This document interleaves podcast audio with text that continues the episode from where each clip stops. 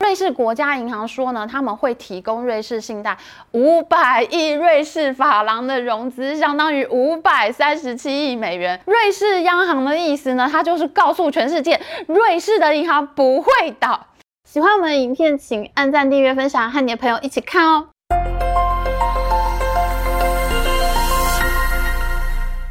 Hello，大家好，我是 Amy。终于有人敲碗说要看矽谷银行了。我们每次做什么总经啊、金融题目都没人要看，但是终于有人敲碗了，真的好高兴哦。因为呢，我本人真正的强项是在金融。我在台湾、在中国的时候都是金融线超大咖的记者，好吗？今天呢，我们就要来讲一下，我觉得这个笨到爆的银行倒闭事件。我研究完整个矽谷银行倒闭的这个案子呢，简直就不敢相信会有这么瞎，就连矽谷银行的员工都跟 CNN 痛骂他们的 CEO 像个白痴。我们赶快来看看矽谷银行 CEO 是怎么样在四十八小时之内搞倒自己的银行。首先啊，我们要来介绍一下这一次的苦主细谷银行。细谷银行它的英文名字叫做 Silicon Valley Bank。你现在看到英文的财经新闻上面写 SVB 呢，就是指这家 Silicon Valley Bank 细谷银行。倒掉的银行可不一定是坏银行啊！事实上，造成二零零八年金融海啸雷曼兄弟，大家以为他很坏吗？No，雷曼兄弟存在一百五十年了，比中华民国、中华人民共和国都还要长寿。雷曼兄弟在出事之前呢，是全球最强的债券发行商。我们讲到股票呢，大家都会说美林高盛，那讲到债券呢，就是雷曼兄弟。同样的，这一次呢，破产倒闭的系谷银行，它也是一家非常优秀、商业模式非常出色的一家银行哦。我们先来讲一下它是怎么赚钱的，才能了解它为何倒闭。大家知道吗？其实你如果要做一家创业公司的话，基本上你是很难跟银行借到钱的，因为你没有什么信用记录，银行才不会给你钱呢。那如果你做的还是一家网络公司的话，那你就更惨了，因为呢，你没有工厂设备啊，没有土地资产可以抵押，你的办公室也是租的，你的办公室里面只有几台电脑，然后你做的生意没什么人听得懂，什么？Airbnb，你要把别人家的房间租出去；Instagram，你要让别人在你这里贴照片，那你是要怎么赚钱呢？一般银行根本就听不懂你在做什么，你就别想从这些银行里面借到钱了。所以呢，通常我们创业公司要找钱的时候呢，他们就只能找天使投资人啊、种子基金啊、创投公司啊这些股权投资。哎，那这个矽谷银行就觉得，哎，这个肯定不是对的。你想想看，脸书、亚马逊、微软、苹果公司都是从创业公司做起，结果变成了巨无霸公司。所以呢，创业公司这里面一定有黄金，只是传统银行本事不够，挑不出来而已。哎，那矽谷银行就想说，哎，那我可以来做这个生意啊，我来试试看好了。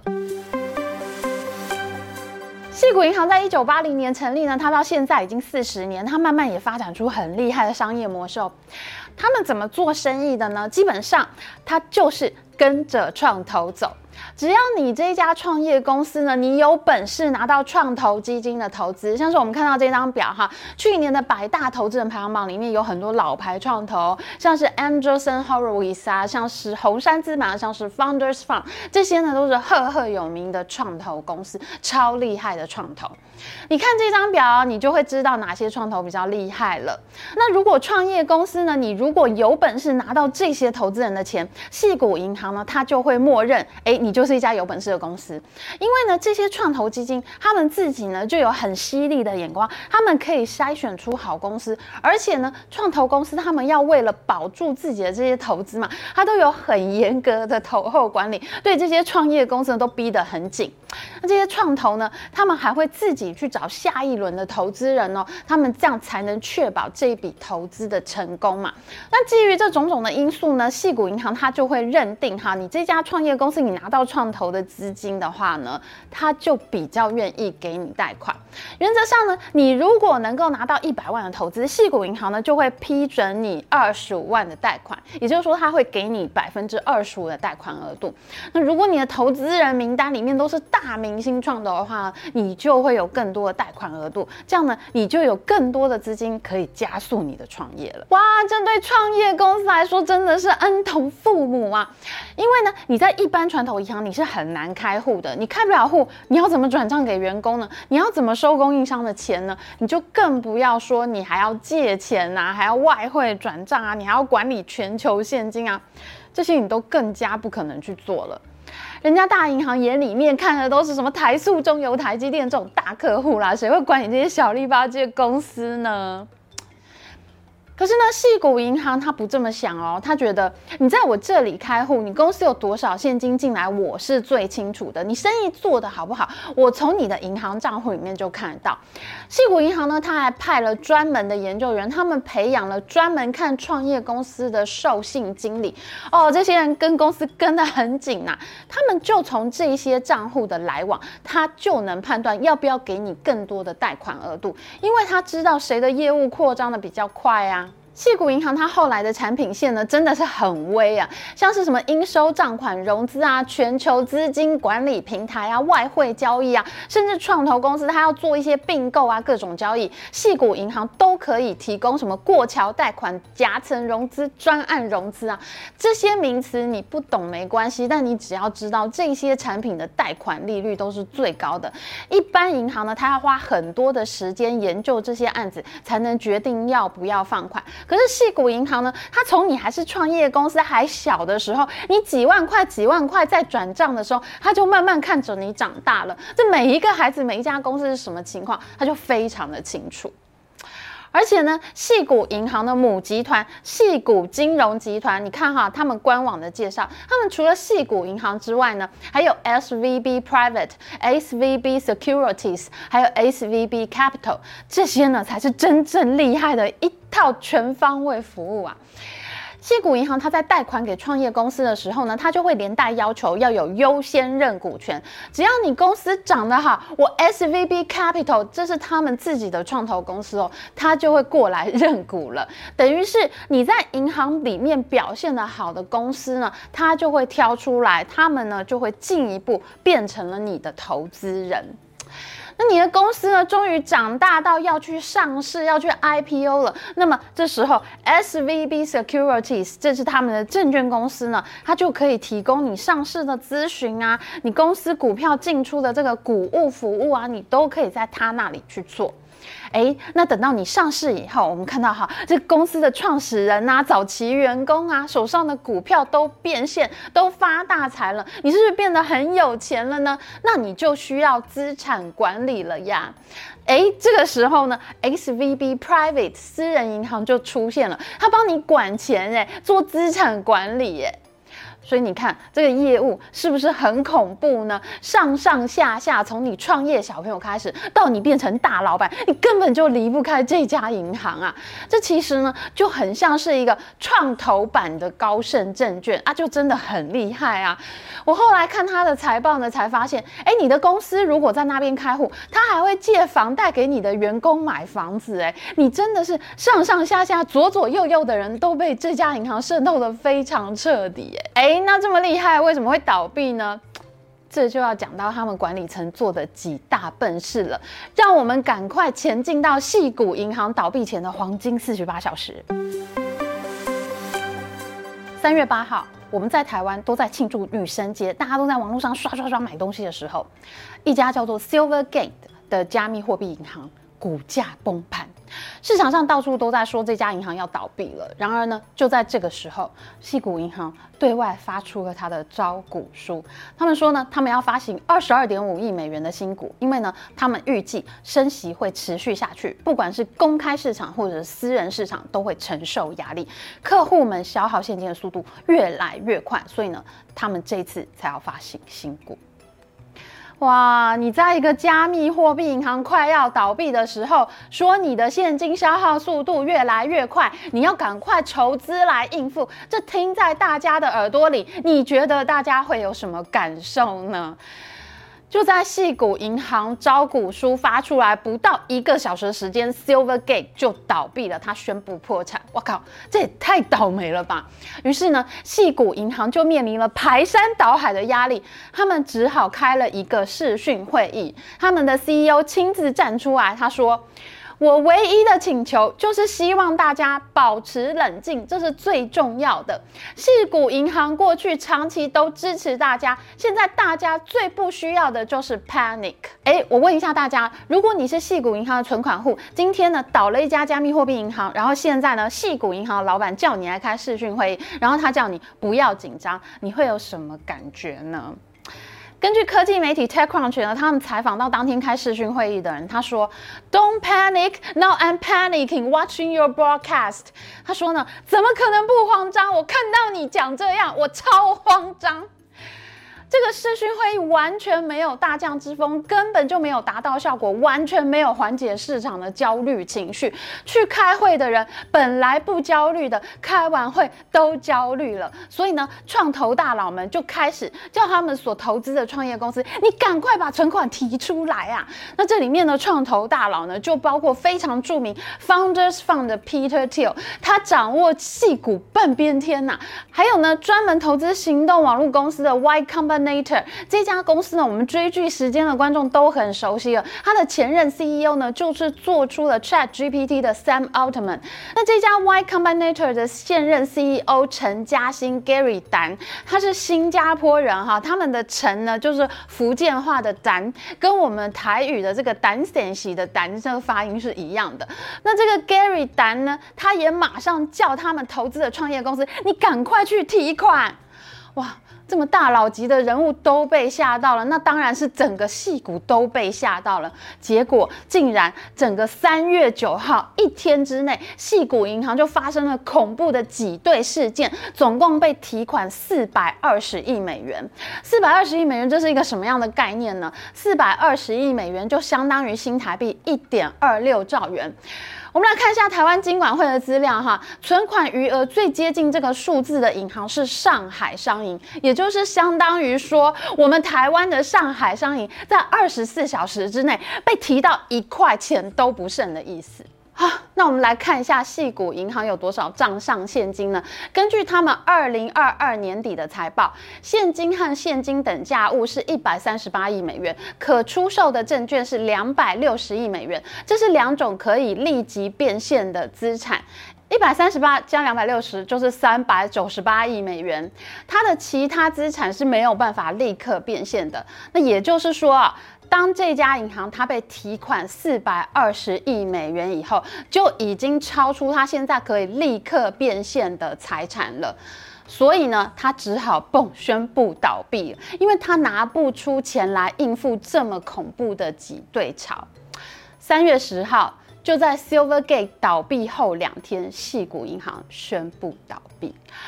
矽谷银行的员工真的快要气死了，他们跑去找 CNN 大骂他们的执行长绝对是白痴。他说：“你怎么会去表现的你财务很困难的样子呢？你在这种时候你是搞什么公开，搞什么透明啊？你不要跟我讲，我们银行做了四十多年，你连二十几亿美元私募你都找不到，你公开发什么股票？你不会飞去科威特找阿拉伯人买股票吗？你给他们三分之一的银行控制权啊？你怎么会笨成这样呢？”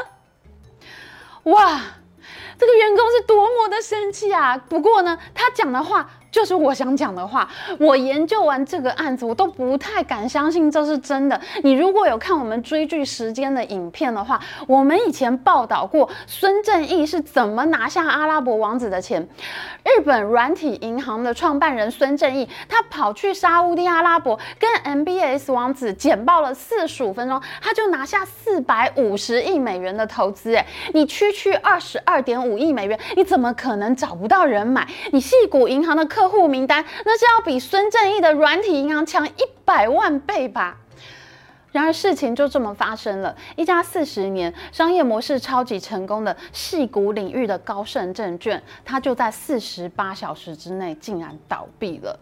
科技媒体 TechCrunch 呢，他就评论：你为什么会在 Silvergate 快要破产的时候跑出来公开发行新股呢？你们整间公司上上下下，难道就没有一个人觉得，哎，我们现在好像不应该出来募资哦，我们应该多等一段时间，等到市场焦虑的情绪淡化一些，我们再出来嘛？TechCrunch 说呢，这个根本就是自己开枪射自己的脚。这场闪电倒闭事件真的是可以避免的吗？矽谷银行的高层们还做了哪些笨事呢？而现在整个美国小型银行股都发生了雪崩式的暴跌，矽谷银行事件真的会演变成雷曼兄弟风暴，导致美国经济即将崩盘吗？最精彩的追剧，你每一集都不能错过。而且今天我们还准备了一个同场加映彩蛋，因为昨天半夜呢发生了非常重大的金融事件。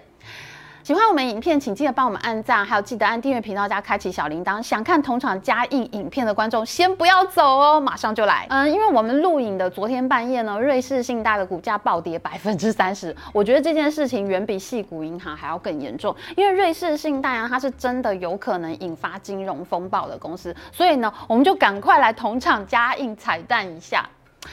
我自己其实并不会很担心细谷银行问题，因为细谷银行它的客户很单一、很集中嘛，就是这些创新创公司。你要倒倒到最严重的话呢，也是这些新创公司全倒。那这样子的 scenario 再怎样也不会变成雷曼兄弟那种等级的灾难，它会比较像是两千年 d o c bubble 破裂那种危机，就是科技股泡沫破裂。那它影响到的人呢，其实都是比较有钱的人，还有戏股那些他比较有谋生能力、也有存款的那些白领阶级。所以呢，其实矽谷银行倒闭，它是绝对不会引发金融风暴的，它顶多只能引发 d o c bubble。不过呢，现在美国财政部啊、联准会啊，他都说会保证这些存款了，所以呢，他现在可以说是连达康 bubble 的这个破裂都引发不了。可是呢，瑞士信贷呢，它就不一样了，因为瑞士信贷业务呢，它遍及全球各国，他们就连在台湾都不会很小哎，他们业务其实还不小哦。以前瑞士信贷在台湾最著名的一个总经理呢，就是曾经担任过金管会主委，是以前陈水扁总统非常倚重的投资银行大咖龚兆胜。老龚他现在已经过世了，但是他对台湾第一次政党轮替的时候呢，他能够稳住这个金融外资这些机构呢，其实龚造胜的贡献是非常大的。那总之呢，瑞信其实在全球呢都是很大的金融机构，所以呢，我自己觉得瑞信如果倒了，那才比较有可能会有金融风暴。那瑞士信贷呢？它在这几年是非常糟糕，它接连踩到好几个大雷。经营团队呢，我觉得他眼睛应该就是瞎了，不知道在做什么决策。前年二零二一年，他是先是踩到一家英国金融公司 Green Seal 的雷，后来呢又踩到 Archegos 的雷。有一个韩裔对冲基金大咖叫 Bill Wang 的人呢，他重仓中国概念股。那瑞士信贷给他很大的这个交易额度，结果呢，他们真的可以说是被习近平搞死。我觉得 Bill Wang 应该是全世界最恨习近平的一个人吧，因为他的这个整个 portfolio 就是因为习近平打击中国网络股呢，就整个就崩盘。那接下来呢，瑞士信贷又涉及莫桑比克的这个鮪鱼业丑闻，他还帮人口贩子洗钱，接连被罚巨款。其实我觉得这些事情真的是到了很瞎的程度，这表示这家公司的内控真的很有问题。那今天我们录影，现在是三月十六号。那昨天晚上最新的事件是这样的，因为瑞士信贷它去年二零二二年的财报呢，被他们的会计师事务所给否决了。这个 PwC 就是很有名的这个会计师事务所嘛，他对这个瑞士信贷财报出具了否决意见。他意思就是说呢，如果你这家公司出事了，我会计师没有责任，我已经提出警告了。那我们知道哈，在二零零二年，二十年前这个安龙事件，有一家石油公司做假账嘛，然后他会计师事务所呢，全世界最大的一家会计师事务所 Arthur Anderson 呢，他就赔到倒闭了。所以呢，现在会计师事务所呢，对这个公司的财报也变得比较谨慎了。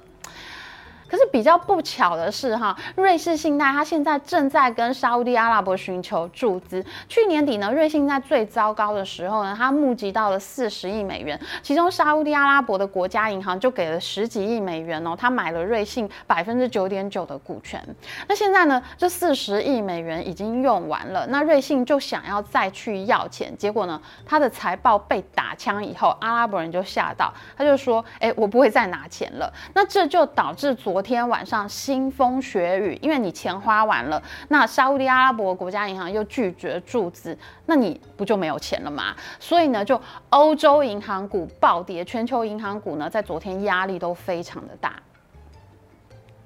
那不过到最后呢，是由瑞士央行出面呢，在半夜的时候呢，瑞士央行保证他们会提供流动性给瑞士信贷，那瑞士信贷整个跌幅呢才缩小。